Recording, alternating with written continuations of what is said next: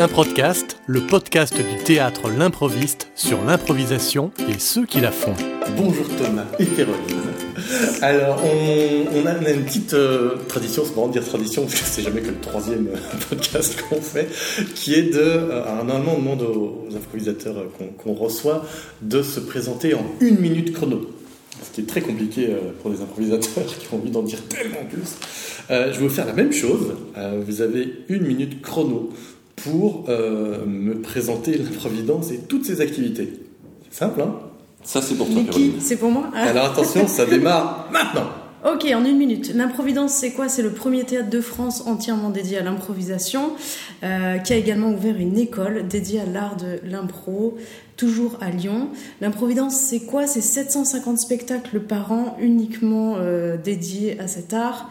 Euh, on y trouve de tout, des pièces de théâtre, du one-man show improvisé, du, du, contemporain, des comédies musicales improvisées, bref, tout ce qui existe et qui s'improvise.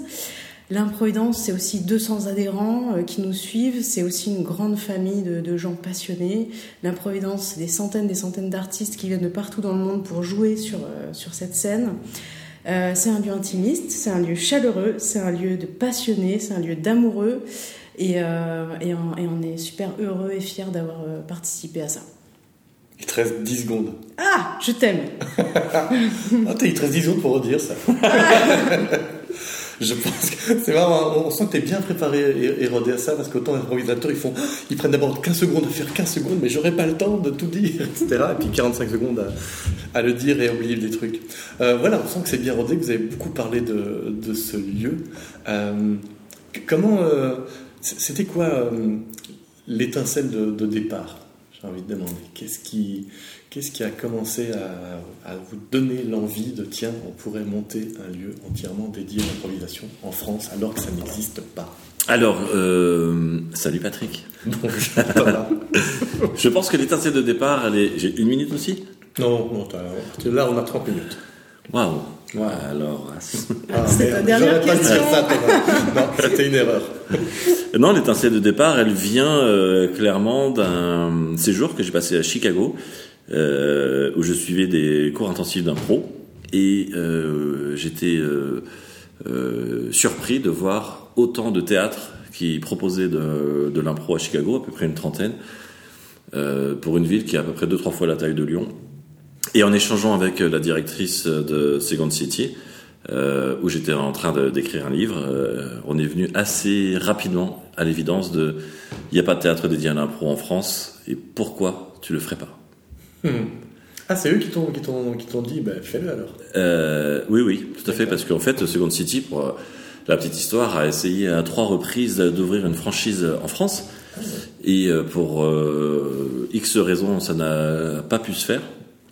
Et donc, du coup, suite à cette discussion, en fait, oui, clairement, la première étincelle, parce que quand j'allais à Chicago, c'était pas du tout le but de, d'ouvrir un théâtre, mais en tout cas, la première étincelle, c'était suite à cette discussion avec Rachel Mason, qui. Bravo pour ton accent.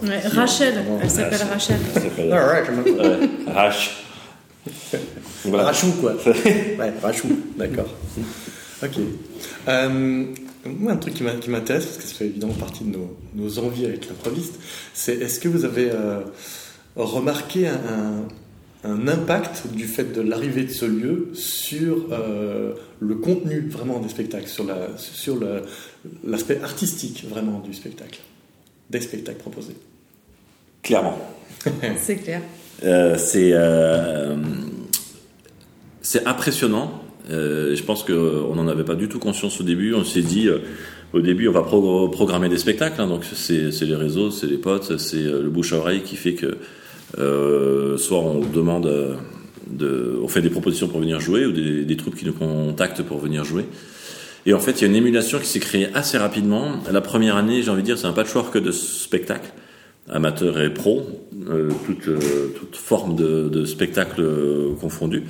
Et puis ensuite, la deuxième année, on a eu des nouveaux courants qui sont arrivés, comme par exemple du, du solo improvisé, puis de beaucoup de spectacles musicaux, de la comédie musicale, on a eu deux, trois, quatre propositions. Et de l'expérimental, un petit peu. Et de l'expérimental. Et puis euh, ensuite, il y a eu euh, entre la deuxième et la troisième année une rencontre entre euh, entre les pros qui auparavant euh, chaque pro, chaque troupe était un petit peu dans son réseau, pas forcément connecté. Et, euh, et à partir de la fin de la deuxième année, il y a eu une envie, euh, une découverte des, des pros de de jouer ensemble, de créer des, des spectacles ensemble, de créer des occasions de jouer ensemble. Et ça s'est également vérifié sur des amateurs, euh, certains amateurs qui se qui ont quitté un peu leur troupe, qui se sont mis un peu en mode euh, freelance et qui prennent juste des dates pour jouer, euh, comme dit Perrault, avec de l'expérimental, des nouveaux concepts, des choses comme ça. Et il y a un peu un côté, euh, j'ai envie de dire, euh, comparaison des, des pros qui viennent voir d'autres spectacles, etc. Il y a une émulation positive qui se fait autour de ça. Et ce qu'on constate également, c'est que les lignes artistiques des troupes sont de plus en plus claires. Où euh, au départ, euh, c'était euh, on sait tout faire, donc euh, prenez-nous.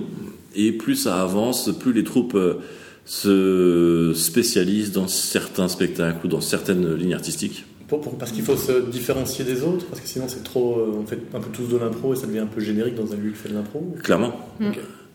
Clairement, parce que sinon, euh, on a eu beaucoup de, de spectacles sur lesquels c'est un peu du short form, et puis après c'est juste un habillage. Du décorum, etc.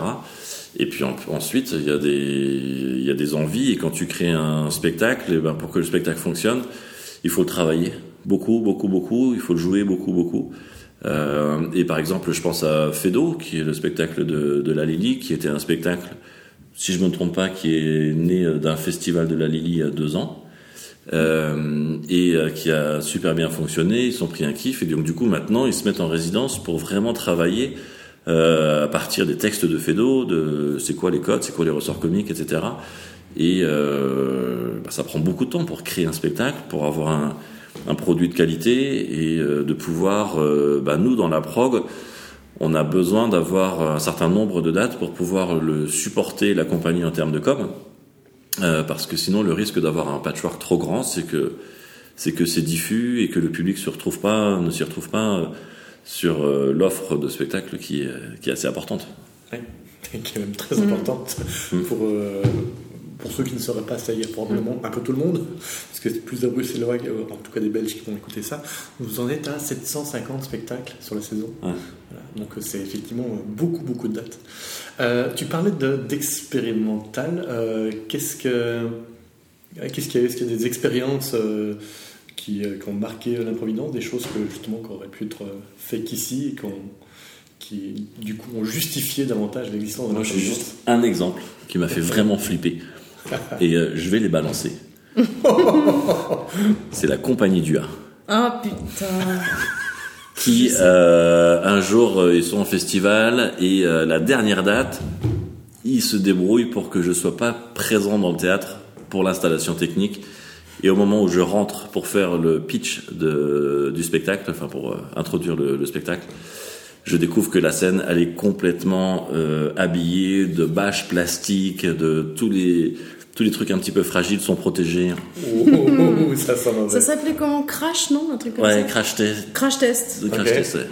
Voilà. Et ouais, ouais. Et ça, c'était expérimental. C'était. euh, Bah, ils ont fait quoi? Ils ont soumis les improvisateurs à des électrocutions, enfin des choses comme ça, euh, assez, assez trash quoi. hmm, ouais, ouais, tu, Ouais. euh, à se faire épiler, de dire tu dois jouer, et puis euh, tu. Tu te fais le- épiler en même temps.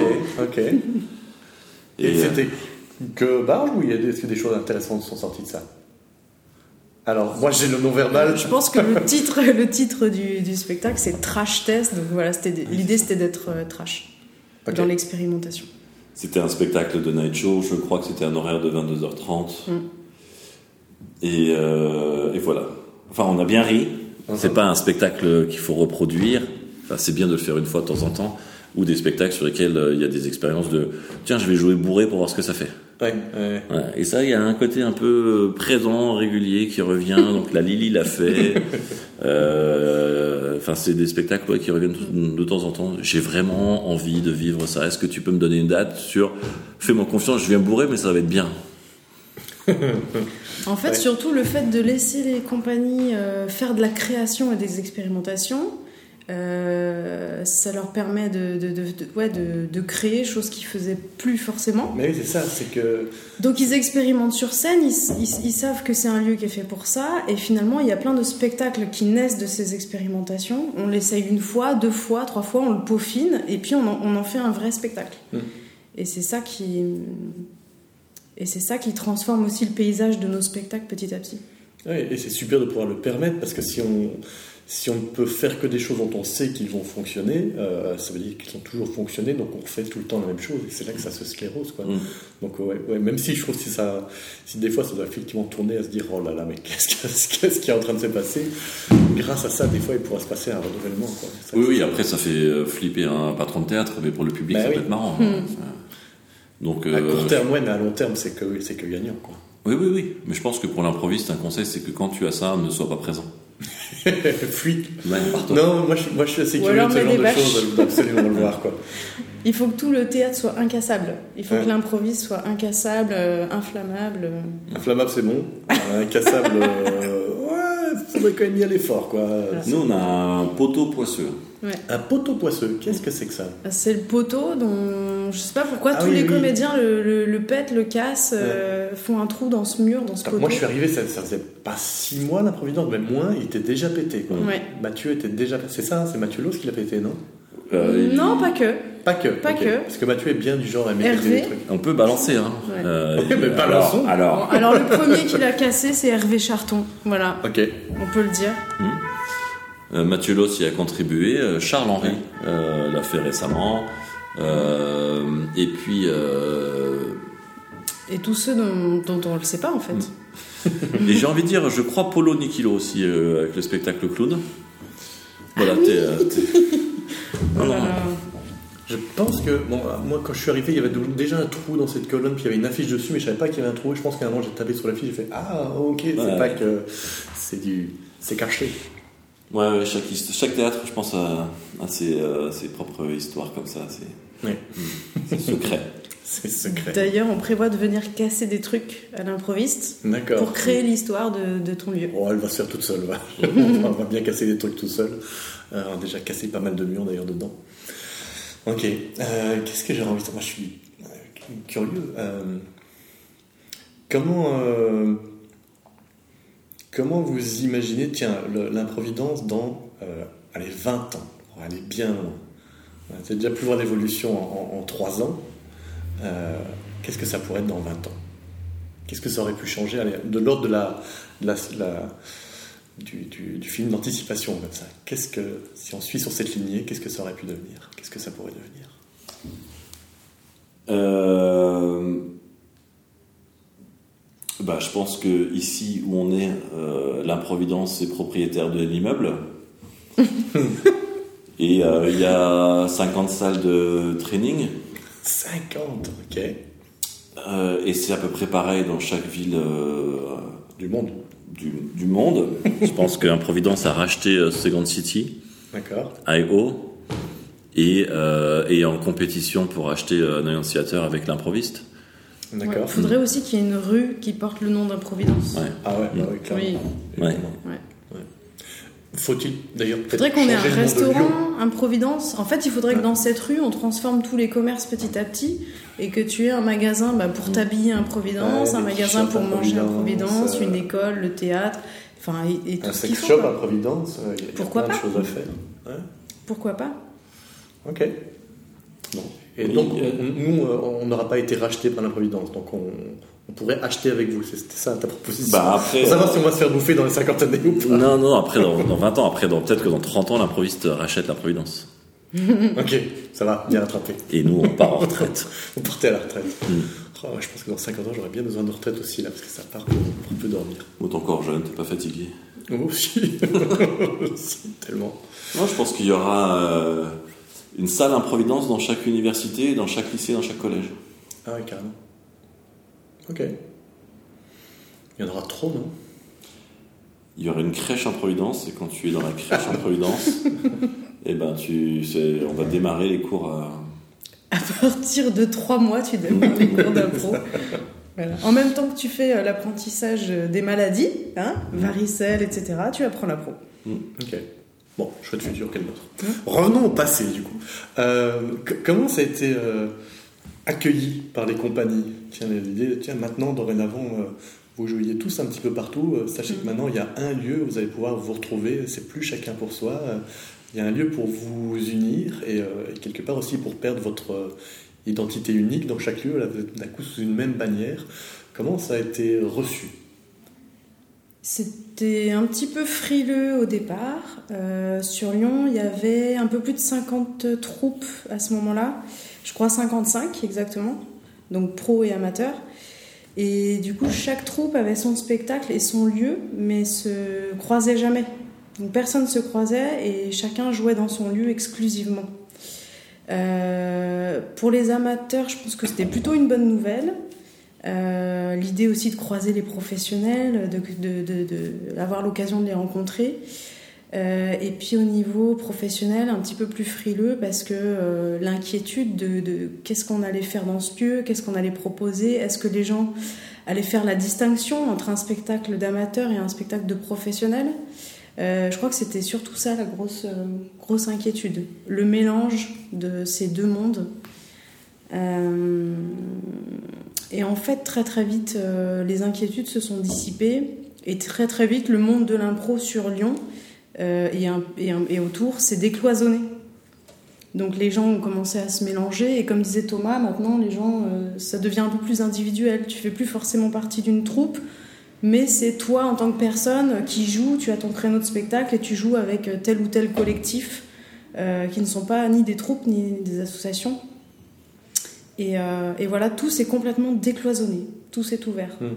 Voilà. Et tout le monde se, se mélange, Ouais, c'est pro et amateur. euh, J'ai pu en, en bénéficier aussi, parce que c'est vrai que le- ça a été l'occasion de rencontrer des gens dont j'entendais euh, beaucoup parler depuis longtemps, pour avoir des amis communs, etc. Mais si on ne si on s'est pas retrouvé sur les mêmes festivals, parce que c'est souvent là les, les lieux de rencontre, euh, bah, du coup on se, on se voit pas. Et voilà, ça a été des occasions de jouer. Bah, demain, voilà, je joue avec euh, Nicolas Moeltron, avec qui j'ai jamais joué, que j'ai rencontré ici, avec euh, Céline C'est faux.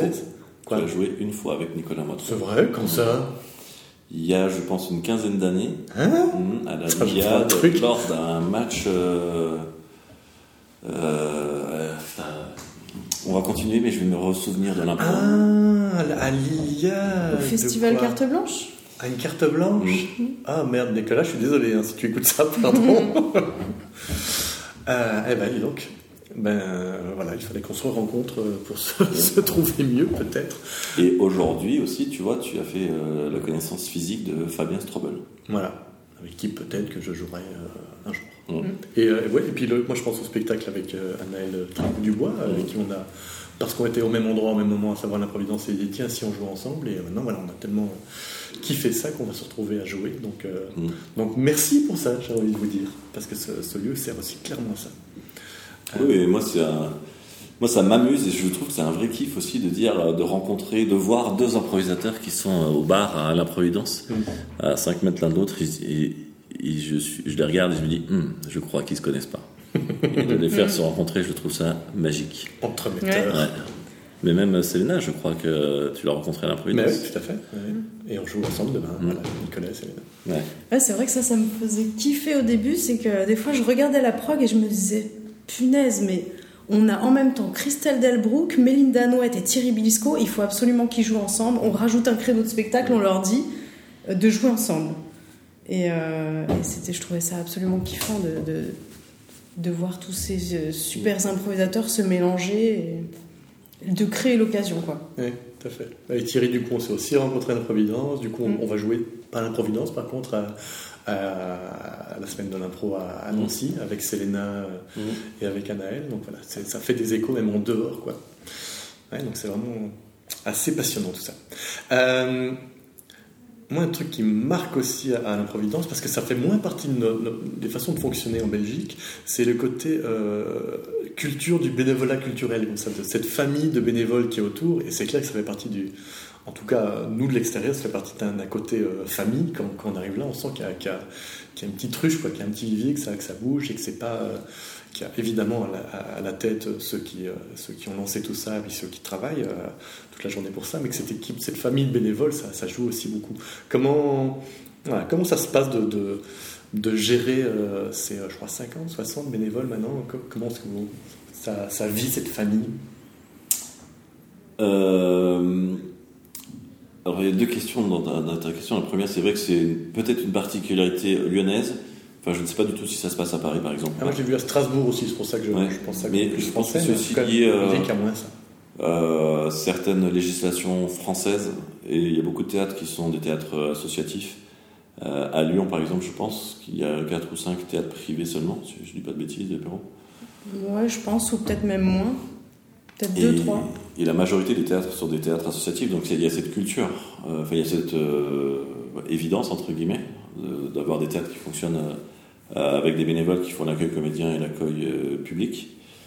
Et, euh, et, du coup, comment ça se gère? Eh ben, ça, se gère ça, ça, se gère à travers une organisation, des plannings, de, un esprit de. À l'imprudence, en fait, tu viens un peu quand tu veux, en tant que bénévole. Et alors, parfois, on a plein de bénévoles sur un spectacle, parfois, c'est difficile d'en avoir sur d'autres, mais ça fait partie du, jeu. Et puis en même temps, il y a aussi une, espèce d'animation euh, au sein des bénévoles avec, euh, tu vois, Alexia que tu connais, qui est responsable du comité des fêtes des bénévoles. Donc elle est en charge de proposer régulièrement des activités un peu jeux, team building, brunch, euh, sorties, etc. pour animer un petit peu tous ces gens. Et, et j'ai envie de dire aussi, les bénévoles, ce qu'ils aiment, c'est le côté privilégié du spectateur, de pouvoir euh, avoir un temps de qualité pour échanger avec les comédiens, euh, tu vois, le backstage, de tendre l'oreille de temps en temps pour écouter un débrief de comédiens à la fin d'un spectacle, et du coup, ils repartent avec une information euh, rare. et, et donc, du coup, tu vois, qui cultive un petit peu tout ce côté privilège qui sont, qui sont importants. et puis, oui, je pense que c'est une culture, enfin, c'est une tradition. Je, Ouais, la plupart recherchent de la rencontre. Euh, c'est souvent des gens qui ont ouais, du temps à consacrer, qui sont euh, passionnés de culture en général, ou juste de théâtre, ou juste d'impro. Et, euh, et ouais, ils ont envie de rencontrer, d'échanger. Et c'est un lieu qui est convivial, qui, qui correspond à, à ce type d'attente. Donc, naturellement, naturellement, ils s'y plaisent, ils y restent. Il y a des bénévoles qui kiffent le projet, donc ils s'inscrivent, et puis euh, au bout d'un certain nombre de, mois, ils, font un stage découverte et ils deviennent improvisateurs. Il y a une partie des bénévoles qui sont improvisateurs. Euh, Ou l'inverse, quelqu'un fait un stage et du coup il devient bénévole, puis il continue, puis petit à petit il devient euh, aussi joueur et il passe sur la scène. Oui, oui, ça c'était. Il y, a tout un parcours, tu peux tout faire à l'improvisation. Très juste. Il y a eu une période, je pense que c'est vraiment l'année dernière, où on a commencé à proposer des dates de, de scène, enfin des dates de représentation à un ou plusieurs bénévoles. Et ça, c'était des moments un peu magiques, quoi. Hmm. Un peu la consécration du, du, du, projet, quoi. Pour, euh, pour vous pour eux Pour eux, pour eux. Ok, ça. Oui, d'avoir euh, d'abord vu un spectacle là, se dire, ça doit être sympa de hmm. découvrir tout ça, puis un jour de monter dessus. Ouais. Moi, je ne veux pas balancer, mais il y a quand même aussi des couples qui se créent ah dans la communauté des bénévoles. Donc il y a aussi des histoires euh, ah, ah. vous êtes euh, amicales. Est-ce que vous avez fait des bébés? On est vachement en mode balance quand même. Hein, Quand même, hein, un petit peu. Hein, Non, c'est vrai, il y a des amitiés qui se sont créées, des couples qui se sont créés, il y a plein de... C'est une scène très fertile. qui, a fait euh, qui a fait également des enfants, des bébés. Oui. Il faut, savoir que la plupart des femmes qui sont montées sur la scène de l'improvidence la première année sont tombées enceintes. Ah oui, donc tout couché avec Thomas. Oui, j'ai beaucoup entendu parler. on en parlait hier, hein, le, Harvey Weinstein de, de l'improvisation française. Mm. Euh, on en parle beaucoup, effectivement, de ça. c'est un, vrai problème.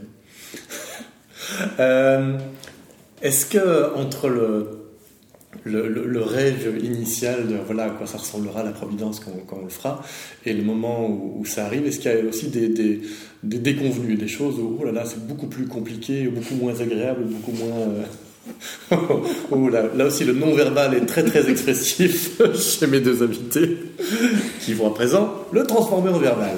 Ah oui, bien oh sûr.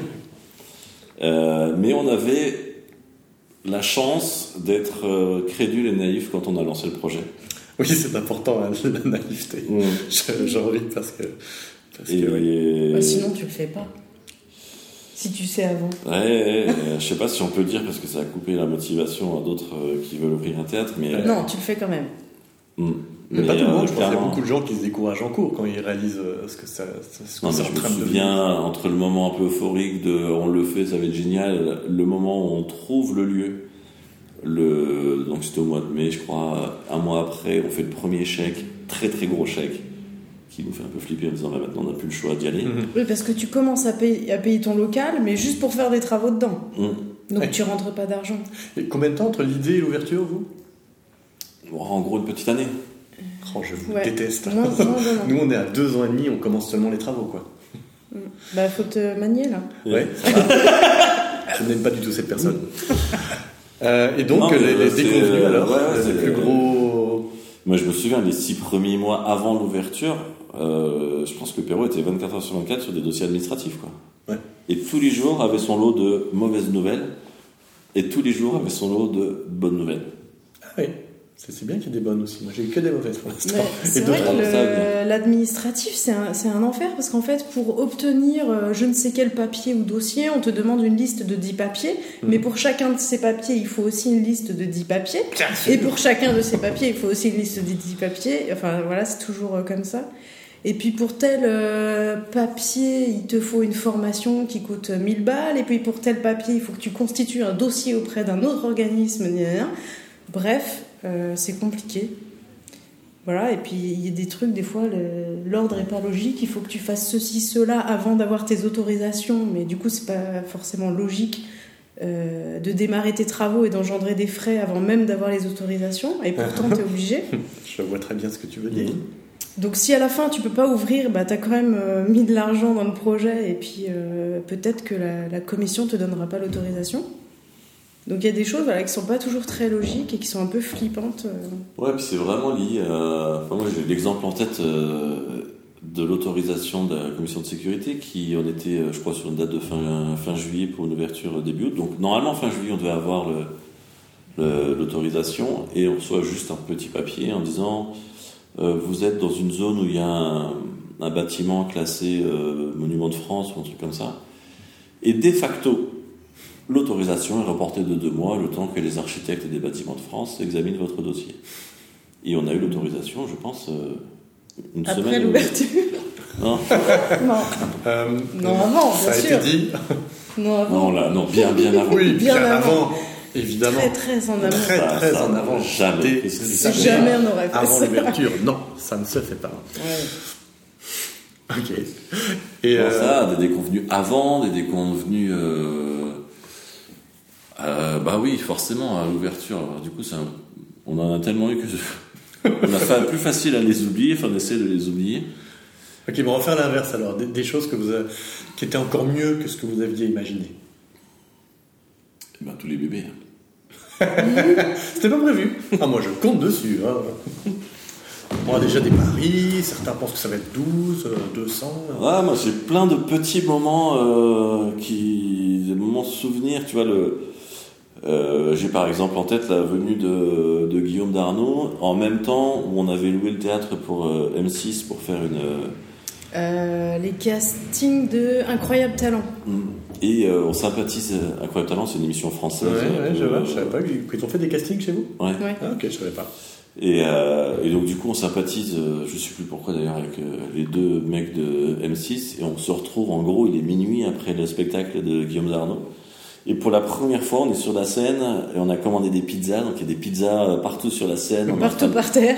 partout par terre, on est en tailleur, on est en train de boire du champagne euh, et ça fait partie je pense un d'un des premiers euh, événements, enfin je ne sais plus.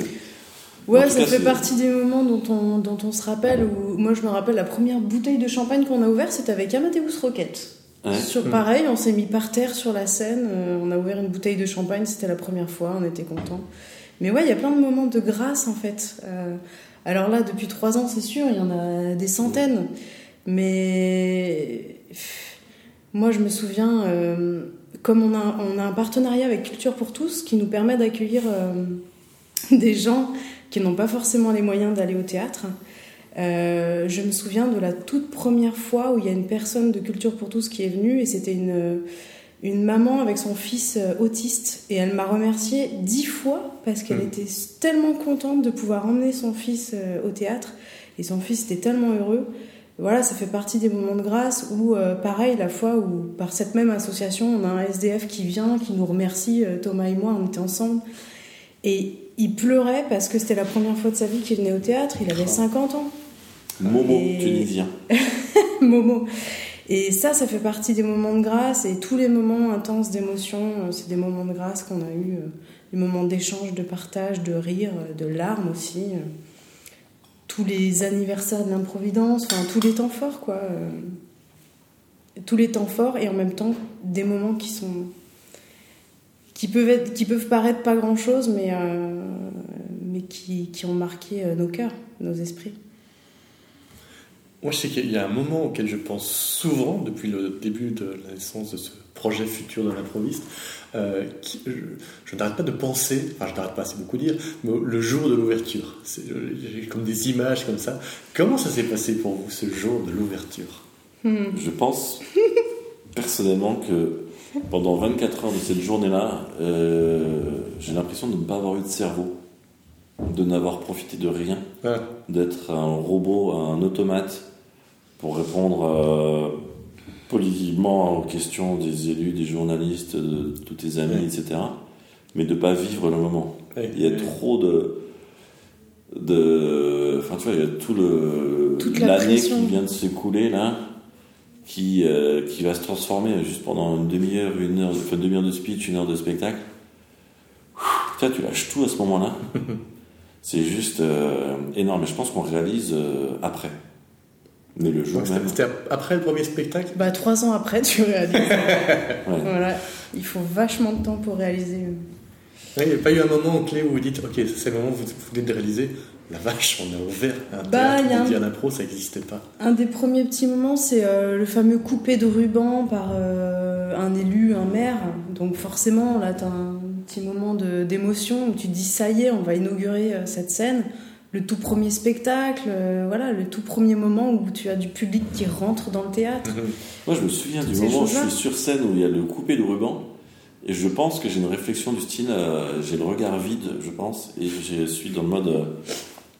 euh, putain, mais qu'est-ce que on est en train de faire?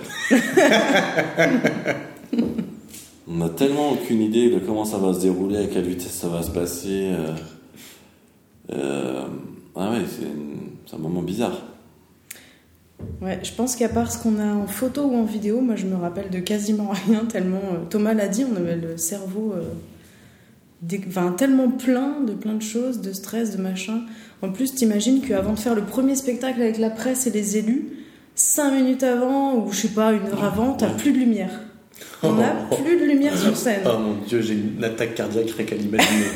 Le gradateur tombe en panne. oh non. Voilà, donc gros coup de stress, coup de flip. Je crois que le matin même, euh, moi je mettais encore des coups de pinceau, de peinture, machin. Enfin voilà, il n'y avait pas grand chose. Enfin, c'est pas que c'était pas prêt, mais c'était pas prêt dans le détail. Mhm. Ça c'est sûr. Surtout que c'est l'inauguration, c'est, enfin, on dit ça avec le recul, c'est quand même le moment ultra important, quoi. C'est euh, le passage à l'acte. C'est, il n'y a rien avant, il y a tout à construire, à vivre après. Euh, et euh, t'as jamais, euh, enfin, moi, j'ai jamais fait d'inauguration de ma vie, quoi. Mhm. Donc tu sais pas du tout la réaction des gens, du spectacle, de... Enfin, tu te poses 10 000 questions parce que c'est quelque chose que bah, t'as aucun repère. Et euh, ouais, c'est c'est vraiment, c'est vraiment bizarre à vivre. Alors du coup, ici, quand on a fait l'inauguration de l'école, on était un peu plus à l'aise parce que bah, maintenant, c'est... C'est bon là, maintenant, Ouais, c'est la. Banal. Ouais, nous, inauguration, salut, coupage de ruban, salut au suivant. Mais c'est fort, hein. enfin, l'inauguration, c'est le côté... euh, bah, c'est un nouveau truc, c'est une nouvelle vie, c'est euh, c'est- c'est plein plein de changements, quoi. Qui se concrétisent à travers euh, une paire de ciseaux et un ruban bleu, blanc, rouge en France. Et nous, ce sera noir, jaune, rouge. Et ben un premier spectacle dont euh, on se rappellera toute notre vie. Moi C'était quoi d'ailleurs? J'avais envie de vous demander, c'était quoi le premier spectacle? C'était Mélinda Nouette et Mathieu Loss. Et euh, c'était une comédie romantique Mm. euh, avec en, en deux temps. La première partie, c'était un ensemble de plein de petites scènes. Improviser à partir de mots du public. En l'occurrence, c'était de la presse, médias, des élus. Et la deuxième partie, il leur demandait de choisir une de ces scènes. Et de, de cette scène, on allait faire euh, toute une pièce romantique. Et c'était raté? C'était, c'était, c'était génial. Bah oui, connaissant les deux asticots, j'imagine. Bon, je pense qu'on a carrément dépassé la demi-heure, mais euh, ça, ça, ça méritait ça, il y a encore bien plus, mais on va essayer de se tenir à notre format. Euh, merci beaucoup d'avoir partagé ce moment avec moi et d'avoir partagé cette expérience qui sera en partie euh, la nôtre plus tard. J'ai hâte d'échanger ce moment euh, de l'ouverture. euh, Oui. vous dire, J'aimerais euh, vraiment être présent à l'inauguration de l'improvisation. Ah ouais, vous êtes euh, most welcome, c'est très clair. Évidemment. Et d'être, nous, dans le mode euh, champagne. Champagne, fait. Et, euh, ça j'aurais fait autrement. Et du style, euh, une heure avant le spectacle, c'est nous, Patrick, le gardateur, il a lâché 5 minutes avant. Ouais. Dis ça grésille un peu les spots, non? C'est bizarre, je crois. Ouais, et moi je ferais. Attendez, trop, trop d'infos là, je... bonjour. Ah, ah, vous êtes là ah. Mais c'est, Ouais. euh, non, non, c'est, c'est, c'est une chouette, chouette aventure. Ouais, en tout cas pour nous aussi. Bon, mais merci, et merci d'avoir créé ce lieu. Merci beaucoup, euh, Merci. improvistes. C'était un podcast, le podcast du théâtre L'improviste. Pour nous retrouver et en savoir plus sur l'improviste, rendez-vous sur improviste.be. Et si vous désirez vous abonner à un podcast, vous pouvez le faire sur iTunes. À très bientôt!